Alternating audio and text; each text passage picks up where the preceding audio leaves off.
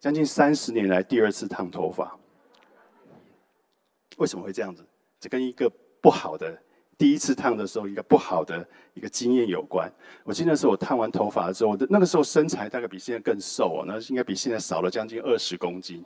然后呢，又很黑，所以我烫完头发了之后，开始有人跟我说英文，因为他们觉得我是太老或者是外劳，所以。呃，在将近三十年前，“太劳外劳”这个这个名词，你会觉得好像啊，不是那么的友善，不是那么的尊重。所以我记得我那一阵子非常的痛苦，等待我的头发变直。后来现在“太劳”变什么？现在我们不叫他们叫做“太劳”，也不叫做“外劳”，叫什么？叫移工啊，移民的工作者，移入的工作者。啊，这是一个称谓上的转变，但是这个称谓上的转变，让那一个贬义性的那一个感觉消失。好，我们现在叫这些叫做移工。好，这跟我们今天谈的这段经文有关系。好，这个跟今天经文有关系。来，我们看一下马可福音第七章二十四节一直到三十节。各位，这段故事是耶稣服侍越来越受重视，越来越多人会去找他，因此他应该就是想说，那我就到那些外邦人居住的地方。耶稣是犹太人嘛，所以他到了那个说希腊话的外邦人居住的城市里面呢，去找一去安静一下，去休息一下，可能在那些区域里面。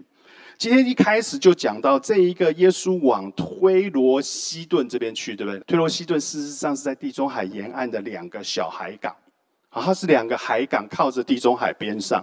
那南边那个地方是加利利海，然后耶稣脚中在往推罗往西顿这个区域啊，大概就三十几公里的一段距离，他就到高雄到台南这段距离，他就到那个地方的乡村去。你想想看，你到了乡村去，应该。没有人认识你这一个犹太人，因为那边都是属于叙利亚籍的或是腓尼基族的这一些人，所以他们不太认识，可能不太认识耶稣。然后呢，经文说耶稣不愿意让人知道，所以应该是暗暗的去，又低调的去，然后就到了某一个人的屋子当中，但是却藏不住他的行踪。耶稣来的那个消息，马上就传遍了周围的乡村，往推罗、往西顿这两个城市传过去了。于是就有一个女人呢，她的女儿被鬼附了。我们今天读到这段经文，她的女儿被鬼附了，所以呢，她就跑来找耶稣。二十六节这边就说，她是一个西利尼人，她她是属于叙利菲尼基族，这应该就是一个叙利亚籍的说希腊话的一个外邦女人。好，她的背景是这个样子。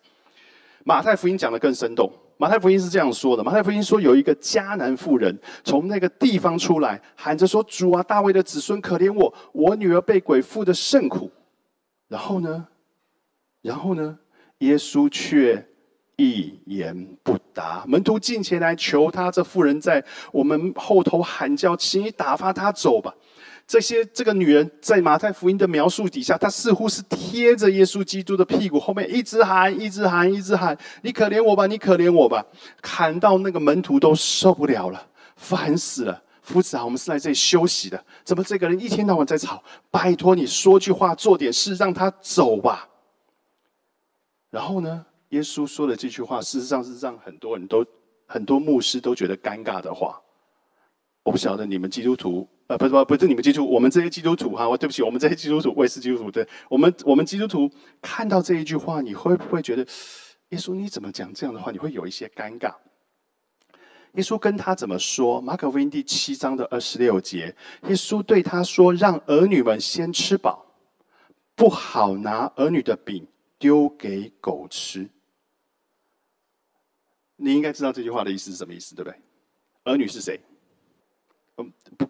不是我们现在这这这一群人，在两千年前，耶稣说我说儿女的时候，指的是谁？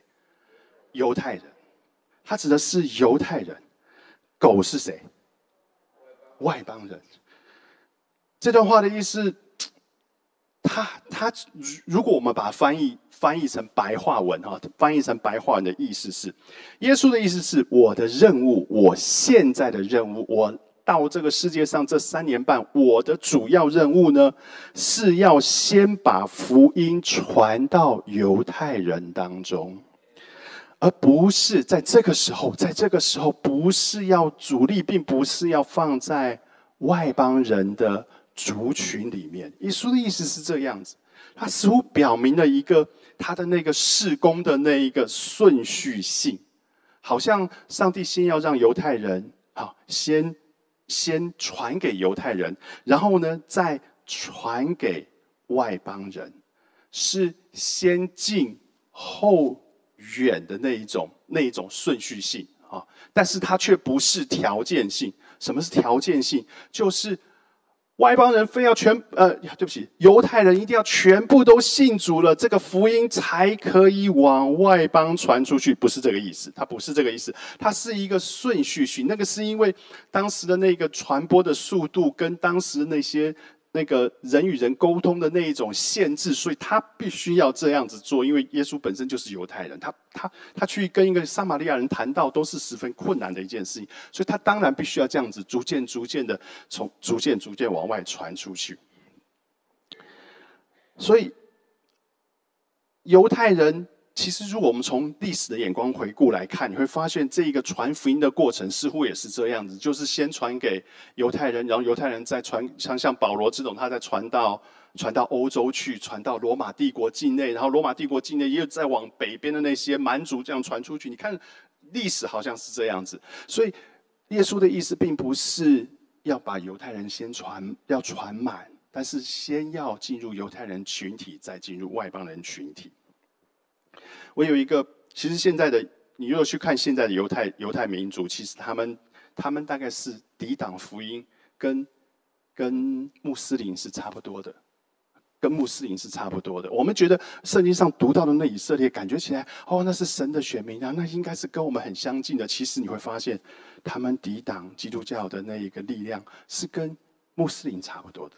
我有一个朋友，她是一个宣教士，她是一个女生，她传福音，她在犹太，她在以色列境内传福音，传传传传传传，她很不容易才能够把福音传进去。她把她的福音，她把福音传给了她的先生，她的先生愿意信主，但是她先生绝对不会在家人跟朋友面前公开的承认自己已经成为基督徒，因为那个排山倒海的压力会让他受不了。他很有可能会失去友谊，他可能失去家人，所以他们没有办法这样做。所以他们事实上也就少少的传，少少的接受。回到经文当中，耶稣并不是要把耶稣并不是要把那一个福音先传遍犹太境内往外传，但是他就是告诉你说，那一个顺序性，在他服侍的这三年半的时间，他有他服侍的主力的对象。然后呢？当门徒们被建立起来之后，这些人才能够在耶稣之后，他三年半他离开这个世界之后，他才把这个福音传出去。好，这段经文其实有这一个比较让我们觉得困扰的那个问题，就是耶稣叫这个妇人是狗，对不对？感觉起来是这样吗？感觉起来是让我们觉得很好像耶稣，你有一点不太爱人，你有点没有那一个外劳变义工的那一种尊重，好，你没有那一种尊重的那一种感觉。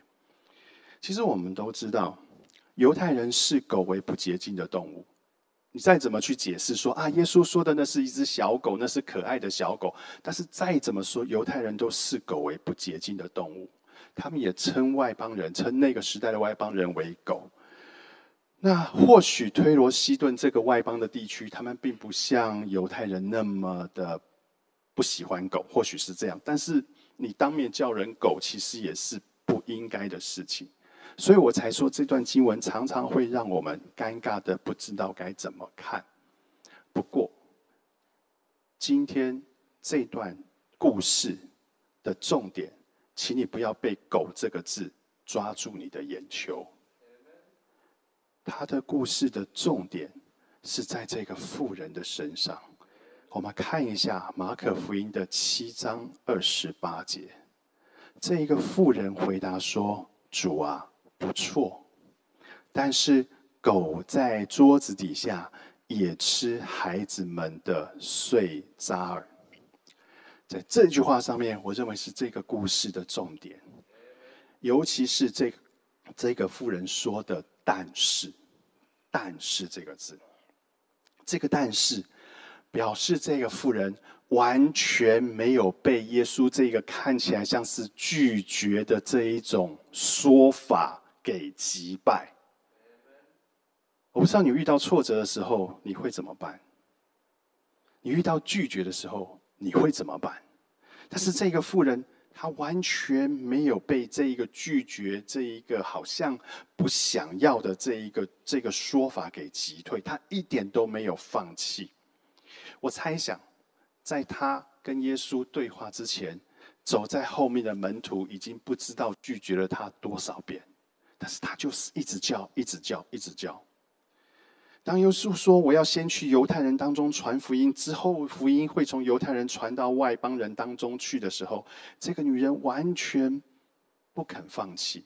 她说：‘狗也吃那一个孩子们的碎渣，是从桌上掉下来的碎渣。’她说：‘其实不需要等到犹太人全部得救，这个时候外邦人就可以接受一点点的救恩，就那一点点的救恩就好了。吃那孩子们的碎渣，只要这一点点就够了。’”各位这样子的恳求，我相信耶稣被感动，于是他就告诉这个这个孩子的妈妈说：“你不用担心，你的孩子已经好了。”这个妈妈回去一看，那鬼真的就出去了，那鬼真的就出去了。各位，当我们在看这段的时候，其实我们必须要要了解一件事情：马可福音的第一批的读者是什么人？是外邦人，是住在罗马城。马可事实上是彼得这个使徒的秘书，他写的马可福音事实上就是彼得所说所见，告诉马可，马可写下来的。那个时候传说彼得就住在罗马城，所以当时马可福音所写的那一个读者，很有可能是罗马城，或是罗马城周遭的那一些外邦的基督徒。这一卷福音书完成的时候，也差不多是罗马的那个暴君尼禄差不多在位的那个年代。那个时候，你你要信基督教，你信犹太教还好；你如果信基督教，你会被当成是异端，你会被逼迫要改教，不然就是处死。他们把犹太把这些基督徒丢到竞技场里面去跟野兽搏斗，他们把。那一个基督徒身上绑着草，然后涂上油去点火，在那边烧。他们把基督徒吊挂在十字架上面，因为他们不喜欢基督徒，所以这一群外邦基督徒，他事实上是要小心翼翼的藏在社会当中。如果他们被发现，他们会很严重。所以这一群基督徒，他们很需要一个信心的典范来激励彼此。这一个女人。正是这样子的典范。为什么我说他是这样子的典范？如果你去把马可福音，我之前讲过马可福音的，从一到六章，你去把它仔细的看过去，不用仔细看，你就很迅速的把它翻过去，你会发现马可福音，当马可安排这个女人的故事在这里出现了之后，它其实是被放在一连串的不相信、一连串的冲突、一连串的不理解的背后之后。出现了这一个女人的故事，在之前的时候，你看到的是她被放在她之前是耶稣基督的家人不能够认同耶稣，不能够认同耶稣的事工。然后呢，门徒们经历了许许多多的神迹，依然不能够理解耶稣基督的真实的身份跟真实的使命。接着呢，文士和法利赛人呢，抵挡耶稣，批判耶稣，诋毁耶稣所做的一切的事情。这些人都是谁？都是犹太人，但唯一一个认出耶稣是救恩的之主的那一个是谁？是这一个外邦的女人。相较于那些血统纯正的犹太人，这一个故事安排在这里，她是唯一让耶稣基督感动的那一位，她是唯一真心相信耶稣基督能够救她的那一个。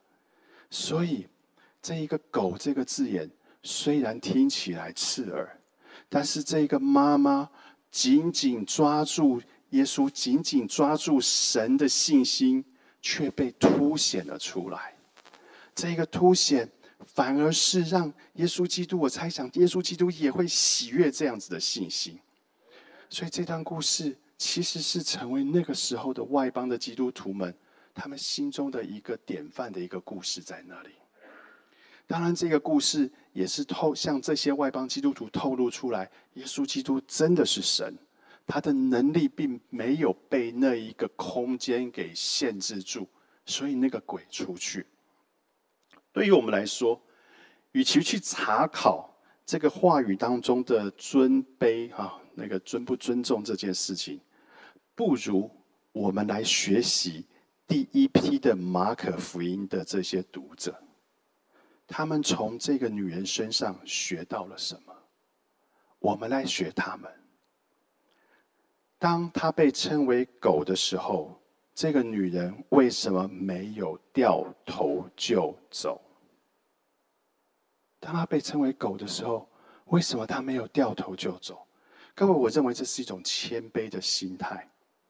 当你越谦卑，你越不容易被触怒；当你越谦卑，你越不容易发抱怨。因为我愿意谦卑，在那一个伟大的神的面前，我愿意伏在你的面前，我愿意谦卑。我不知道你有没有为你的人生发过抱怨，我不知道，但我有。那个时候，我的妈妈或是我周围的那些弟兄姐妹告诉我说：“正阳啊，你要谦卑。”我想说，我为什么不谦卑？我遇到了这么多苦难，你还说我不谦卑？但事实上，当我回头来看的时候，我是一个没有谦卑的特质在我的里面。在那个时候，于是我会抱怨。各位，谦卑是一件不容易的事情，是一件不容易的事情。在我们在这个时候，其实谦卑是不容易的事情。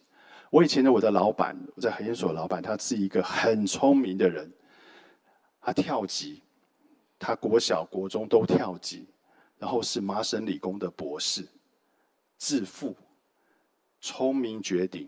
你讲一句话，他就推导出你后面可能会讲的下一句话。但是他的脾气非常的坏。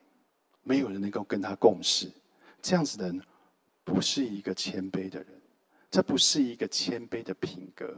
我不知道他是因为自负还是自卑，但是他不是一个谦卑的品格。所以第一件事情，我们必须要学习这个富人的事，我们必须要谦卑。什么时候我们必须要在这当中学习谦卑？其实，当我们面对我们生命当中的困境的时候。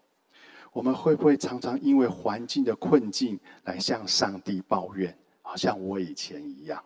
哎呀，这个客户真难搞！哎呀，这个老板太刁难！哎呀，上帝，你为什么不肯给我开路呢？上帝啊，你为什么将这又大又难的事放在我的生命当中呢？上帝啊，你为什么继续的保持沉默？你难道没有看见我正在受苦吗？久而久之，久而久之，我们很有可能。会把这些痛苦的抱怨衍生出另外一个想法：是我信你干什么呢？你会有可能会产生这样子的这样子的想法。我知道苦难会使人成长，上帝啊，但是你不要让它在我身上。如果我们存着这种心态和想法，其实我们的上帝比较像是故宫，而不是。上帝，他比较像是故宫，他不是那一个主，他不是那一个我们在苦难当中的主，我们在顺境当中的主。